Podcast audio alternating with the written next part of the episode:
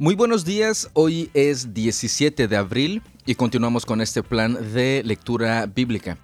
En esta ocasión nos corresponde leer Levítico capítulo 21, Salmo 26 y 27, Eclesiastés 4 y Primera de Timoteo capítulo 6.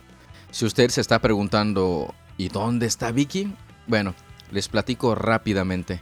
Hoy es sábado, así como todos los no todos, hace como cuatro, ocho sábados pasados, estábamos con un comedor comunitario. Los sábados abrimos este espacio en la iglesia para pues, repartir comida a las personas que más lo necesitan.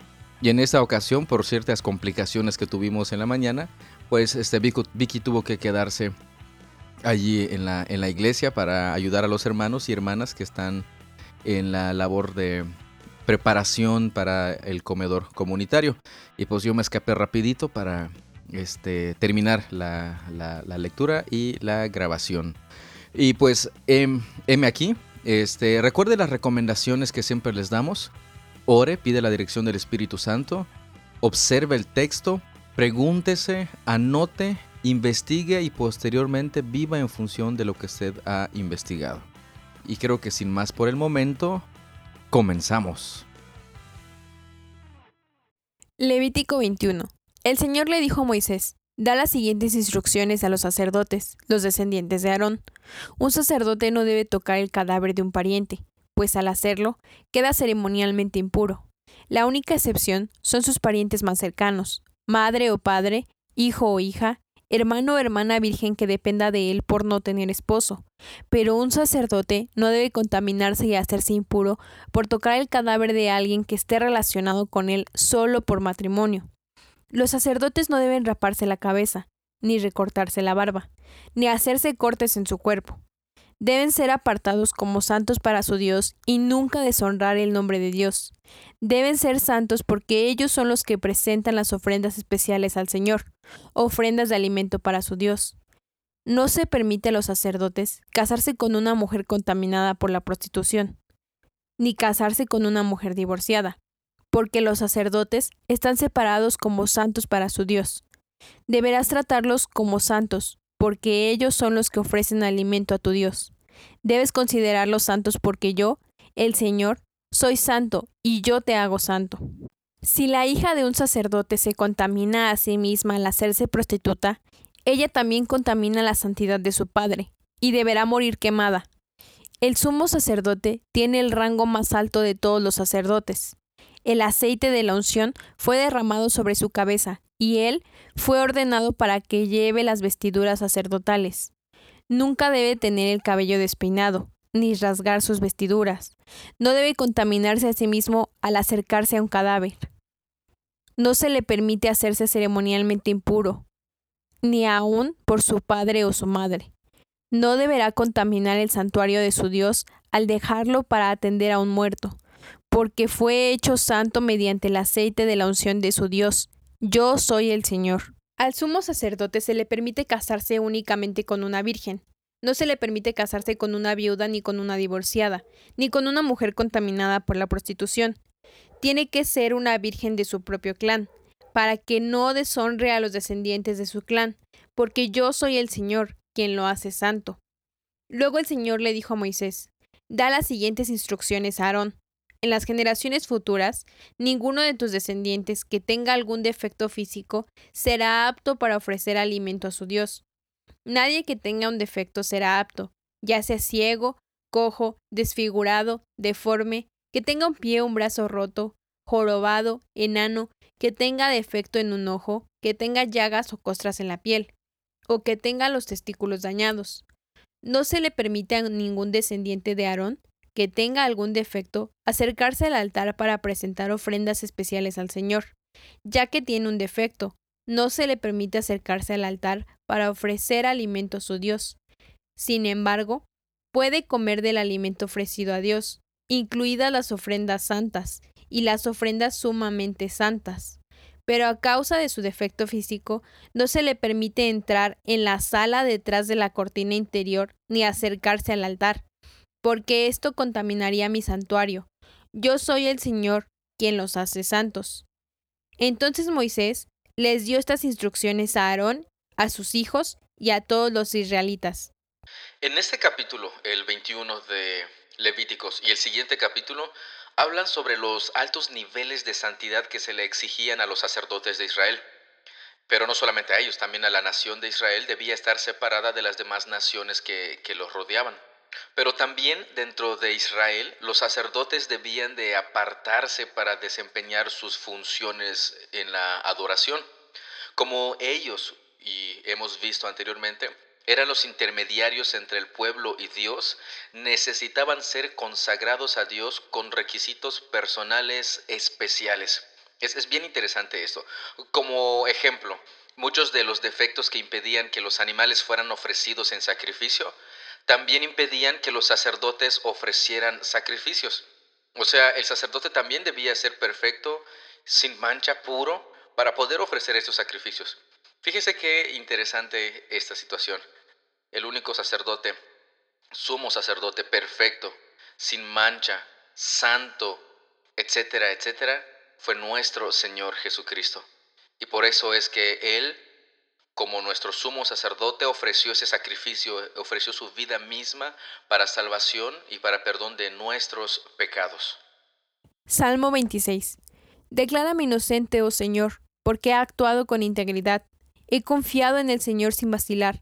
Ponme a prueba, Señor, e interrógame. Examina mis intenciones y mi corazón, pues siempre estoy consciente de tu amor inagotable y he vivido de acuerdo con tu verdad. No paso tiempo con mentirosos, ni ando con hipócritas. Detesto las reuniones de los que hacen el mal, y me niego a juntarme con los perversos. Me lavo las manos para declarar mi inocencia. Vengo ante tu altar, oh Señor, entonando un cántico de gratitud y contando de todas tus maravillas. Amo tu santuario, Señor, el lugar donde habita tu gloriosa presencia. No permitas que sufra el destino de los pecadores, ni me condenes junto con los asesinos. Tienen las manos sucias de maquinaciones malignas y constantemente aceptan sobornos. Pero yo no soy así. Llevo una vida intachable. Por eso, rescátame y muéstrame tu misericordia. Ahora piso tierra firme, y en público alabaré al Señor. En este salmo encontramos a David pidiéndole a Dios que lo declarara inocente es bien interesante porque David le pide a Dios que lo ponga a prueba, que examine su corazón. Y si es inocente, pues él espera que Dios lo reivindique defendiéndolo de sus enemigos. ¿Cuántos de nosotros le pediríamos eso a Dios, diciéndole, Dios, examíname y mira mi corazón y ve que soy inocente, o si soy inocente, defiéndeme de mis enemigos? Híjole, creo que hasta nuestra propia conciencia nos acusaría de, de pecado. Sin embargo, podemos nosotros decir que hemos sido personas justas, pero no por nuestros propios hechos, por nuestros propios actos, sino porque nuestro Señor Jesús nos ha justificado. Si usted le pidiera a Dios que examinara su corazón, ¿qué es lo que encontraría en él? Salmo 27. El Señor es mi luz y mi salvación. Entonces, ¿por qué habría de temer? El Señor es mi fortaleza y me protege del peligro. Entonces, ¿por qué habría de temblar? Cuando los malvados vengan a devorarme, cuando mis enemigos y adversarios me ataquen, tropezarán y caerán. Aunque un ejército poderoso me rodee, mi corazón no temerá. Aunque me ataquen, permaneceré confiado. Lo único que le pido al Señor, lo que más anhelo, es vivir en la casa del Señor todos los días de mi vida, deleitándome en la perfección del Señor y meditando dentro de su templo pues Él me ocultará allí cuando vengan dificultades, me esconderá en su santuario, me pondrá en una roca alta donde nadie me alcanzará. Entonces mantendré mi cabeza en alto, por encima de los enemigos que me rodean. En su santuario ofreceré sacrificios con gritos de alegría, y con música cantaré y alabaré al Señor. Escúchame cuando oro, oh Señor. Ten misericordia y respóndeme. Mi corazón te ha oído decir, ven y conversa conmigo. Y mi corazón responde, aquí vengo, Señor. No me des la espalda, no rechaces a tu siervo con enojo. Tú siempre has sido mi ayudador. No me dejes ahora, no me abandones, oh Dios de mi salvación. Aunque mi padre y mi madre me abandonen, el Señor me mantendrá cerca. Enséñame cómo vivir, oh Señor, Guíame por el camino correcto, porque mis enemigos me esperan. No permitas que caiga en sus manos, pues me acusan de cosas que nunca hice. Cada vez que respiran, me amenazan con violencia. Sin embargo, yo confío en que veré la bondad del Señor mientras estoy aquí, en la tierra de los vivientes. Espera con paciencia al Señor, sé valiente y esforzado. Sí, espera al Señor con paciencia. En este salmo continúa el, tema anterior, que es la protección de Dios en contra de los enemigos y el morar en la presencia eh, de Dios. Sin embargo, aquí notamos que en este salmo el gozo en la presencia de Dios es más importante que la preocupación por los enemigos. Es bien interesante esto, porque no está diciendo que no está sufriendo. No, sí está sufriendo, sus enemigos están en contra de él, pero no le preocupa tanto o, comparado con el gozo que siente en la presencia del Señor, pues los enemigos son absolutamente nada. Muy interesante lo que el salmista declara y dice en estos dos salmos. Eclesiastés 4. Además, observé toda la opresión que sucede bajo el sol. Vi las lágrimas de los oprimidos, y no había nadie para consolarlos. Los opresores tienen mucho poder, y sus víctimas son indefensas. Entonces llegué a la conclusión de que los muertos están mejor que los vivos, pero los más afortunados de todos son los que aún no nacen, porque no han visto toda la maldad que se comete bajo el sol. Luego observé que la mayoría de la gente le interesa alcanzar el éxito porque envidia a sus vecinos, pero eso tampoco tiene sentido. Es como perseguir el viento. Los necios se cruzan de brazos y acaban en la ruina. Sin embargo, es mejor tener un puñado con tranquilidad que tener dos puñados con mucho esfuerzo y perseguir el viento. También observé otro ejemplo de algo absurdo bajo el sol. Es el caso de un hombre que está totalmente solo, sin hijos ni hermanos. No obstante, trabaja mucho para acumular toda la riqueza posible. Sin embargo, luego se pregunta, ¿para quién trabajo? ¿Por qué me privo de tantos placeres? Nada tiene sentido, todo es tan deprimente. Es mejor ser dos que uno, porque ambos pueden ayudarse mutuamente a lograr el éxito. Si uno cae, el otro puede darle la mano y ayudarle, pero el que cae está solo, ese sí que está en problemas. Del mismo modo, si dos personas se recuestan juntas, pueden brindarse calor mutuamente. Pero ¿cómo hace uno solo para entrar en calor? Alguien que está solo puede ser atacado y vencido, pero si son dos, se ponen de espalda con espalda y vencen. Mejor todavía si son tres, porque una cuerda triple no se corta fácilmente. Es mejor ser un joven pobre pero sabio que ser un rey viejo y necio que rechaza todo consejo. Un joven así podría salir de la pobreza y triunfar. Hasta podría llegar a ser rey, aunque hubiera estado en la cárcel. Sin embargo, luego todo el mundo corre a aliarse con otro joven, que lo reemplaza, lo rodean innumerables multitudes, pero luego surge otra generación y lo rechaza a él también. Así que nada tiene sentido, es como perseguir el viento. En este libro, en este capítulo de Eclesiastés, encontramos nuevamente al rey Salomón haciéndonos como una invitación para examinar con él la miseria que se encuentra en este mundo. Ya ha hablado anteriormente sobre el mundo en general y sobre su propio desagrado ahora se centra en los problemas de otras personas y en este capítulo vemos que inicia con, con los oprimidos. Es bien interesante que aún así él menciona que pues no tiene sentido. Es como perseguir el viento, estar buscando riquezas, comodidades, etcétera, etcétera. O sea, en este mundo, en esta época, en este lugar, no vamos a encontrar aquello que solamente Dios nos puede dar. Eso es algo bien importante que aprendemos en este libro de Eclesiastés. No significa que voy a dejar de trabajar, no significa que voy a dejar de disfrutar lo que nuestro Señor nos ha dado en la creación, etcétera, etcétera. No, no significa nada de eso. Pero sí significa que mi mayor deleite, mi mayor consuelo y mi mayor esperanza está en nuestro Dios, en nuestro Señor Jesús. Timoteo 6 todos los esclavos deberían tener sumo respeto por sus amos, para no avergonzar el nombre de Dios y su enseñanza.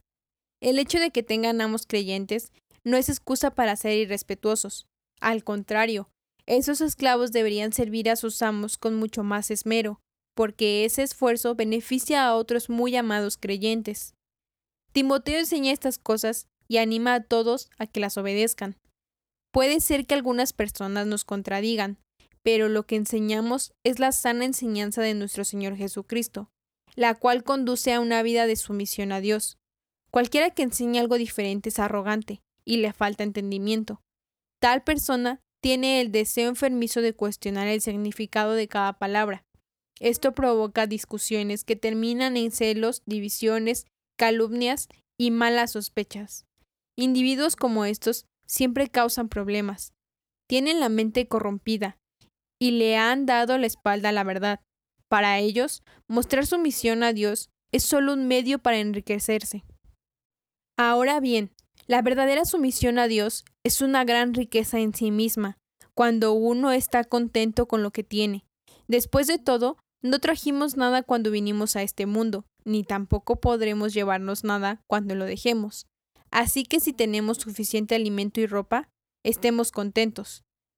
Pero los que viven con la ambición de hacerse ricos caen en tentación y quedan atrapados por muchos deseos necios y dañinos que los hunden en la ruina y la destrucción.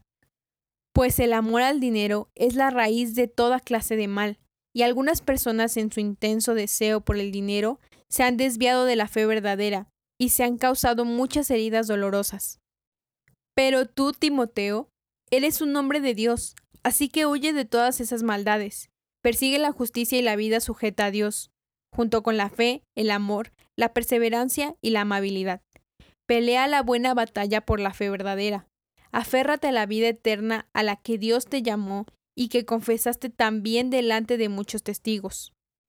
Te encargo delante de Dios, quien da vida a todos, y delante de Cristo Jesús, quien dio un buen testimonio frente a Poncio Pilato, que obedezcas este mandamiento sin vacilar.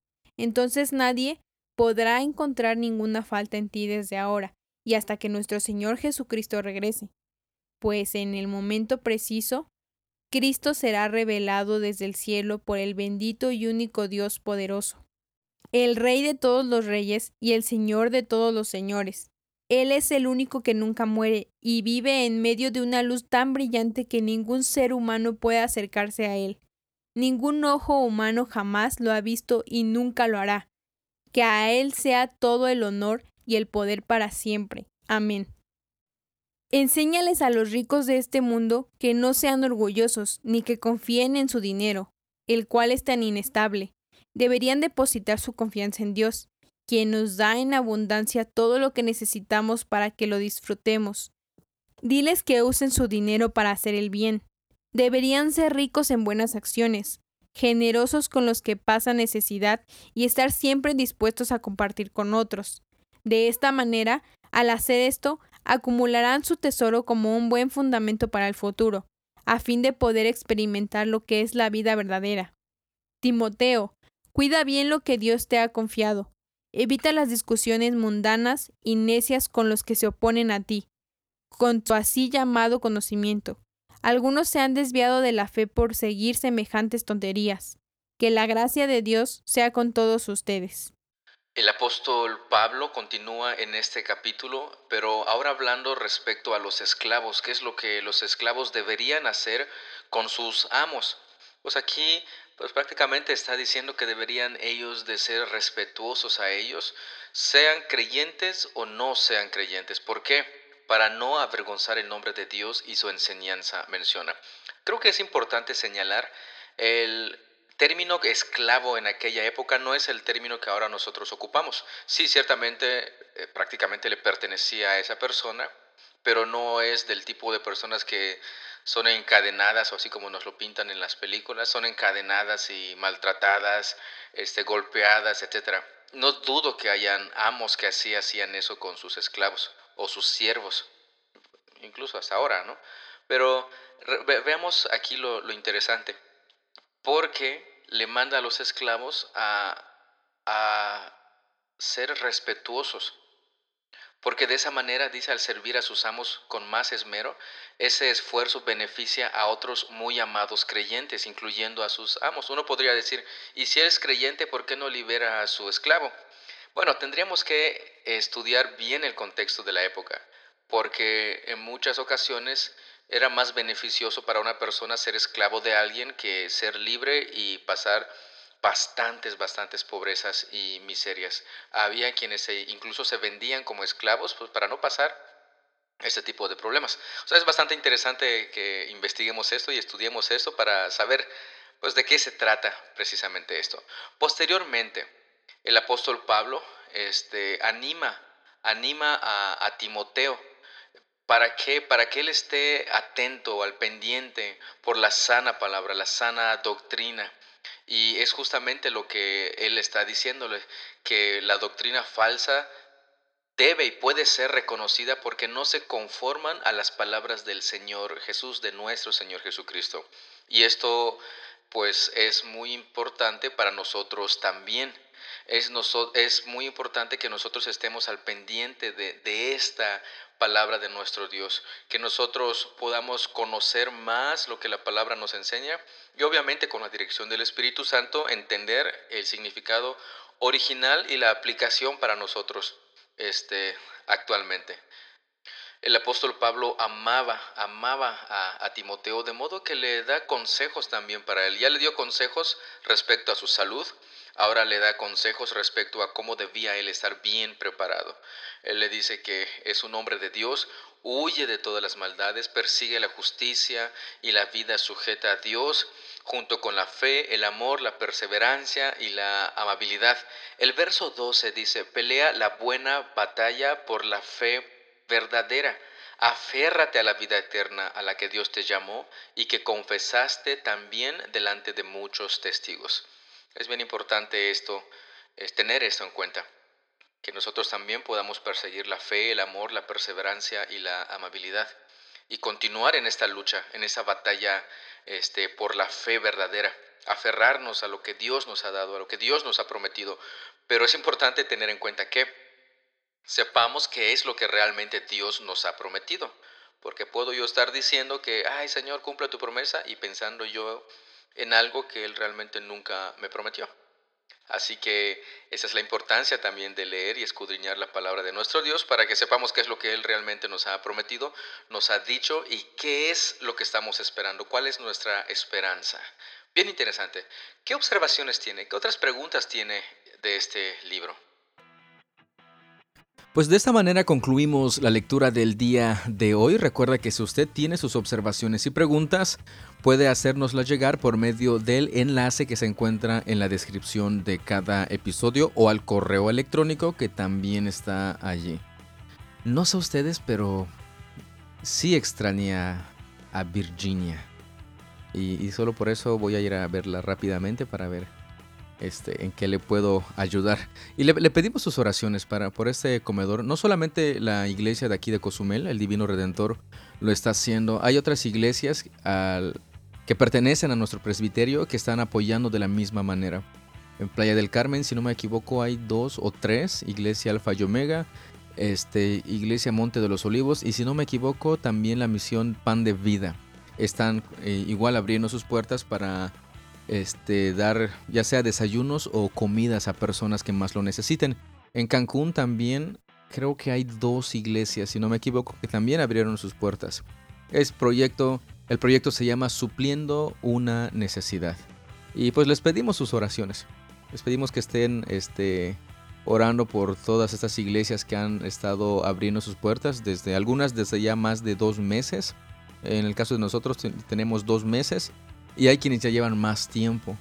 Y pues que el Señor provea de los recursos y más recursos para que podamos seguir apoyando a mucha, mucha gente más. Gracias a Dios aquí hemos podido apoyar a 170 personas, fue la última vez. Y estoy seguro que hoy tendremos mucha, mucha más, más gente. Es, es bien, bien este, doloroso y triste ver las necesidades de las personas y, y no poder suplirlas todas, pero bueno, es este mundo como estamos leyendo ahí. Y en lo que respecta a nosotros, este, en lo que podamos apoyar, pues ahí estamos para apoyarle. Yo, quiero animarle, invitarle a que haga usted esto en su comunidad. No tiene que abrir sus puertas para dar comida a 170 personas o más. a una persona, una vez a la semana, no sé. Es, es como cuando dicen adopta a una familia o adopta a una persona, pero le invito a que lo haga. Es una manera de dar testimonio de nuestra fe, una manera de dar testimonio de lo que Dios ha hecho en nuestra vida y de las bendiciones. Eh, la semana pasada hubo una persona me dijo, ah, que el Señor los bendiga para que nos sigan apoyando de esta manera, porque nosotros ya por cuestiones de la pandemia no tenemos trabajo, etc. Bueno, yo le comenté a esa persona, nosotros damos no para que el Señor nos dé, damos porque el Señor ya nos ha dado. Y es precisamente eso. No doy para que el Señor me dé, porque me dio, puedo yo dar. Es, hay que cambiar ese, ese chip. Y este, le animo a que ahí desde su trinchera, desde su lugar, desde su ciudad, desde su país, pueda usted apoyar a, a una persona, a una familia que, que lo necesite. Y más importante, que pueda usted compartir el mensaje del Evangelio a esas personas que tienen tanta, tanta, tanta necesidad y principalmente esta necesidad de Dios en su vida, Dios en su corazón, conocer realmente a nuestro Señor. Y pues creo que iba a preguntar que Vicky si tenía algo más, pero ya me acordé que, que no está aquí. Este, ya le voy a ir a ver en un ratito más. Estoy seguro que le saluda. No me lo dijo, pero yo le pregunto si sí le saluda o no. De cualquier manera, reciba su saludo. Saludos de parte de, de, de Vixie. Pues muchas gracias por su tiempo. Muchas gracias por su atención. Dios le bendiga. Y pues seguimos en contacto el día de mañana. Cuídese un montón. Hasta luego.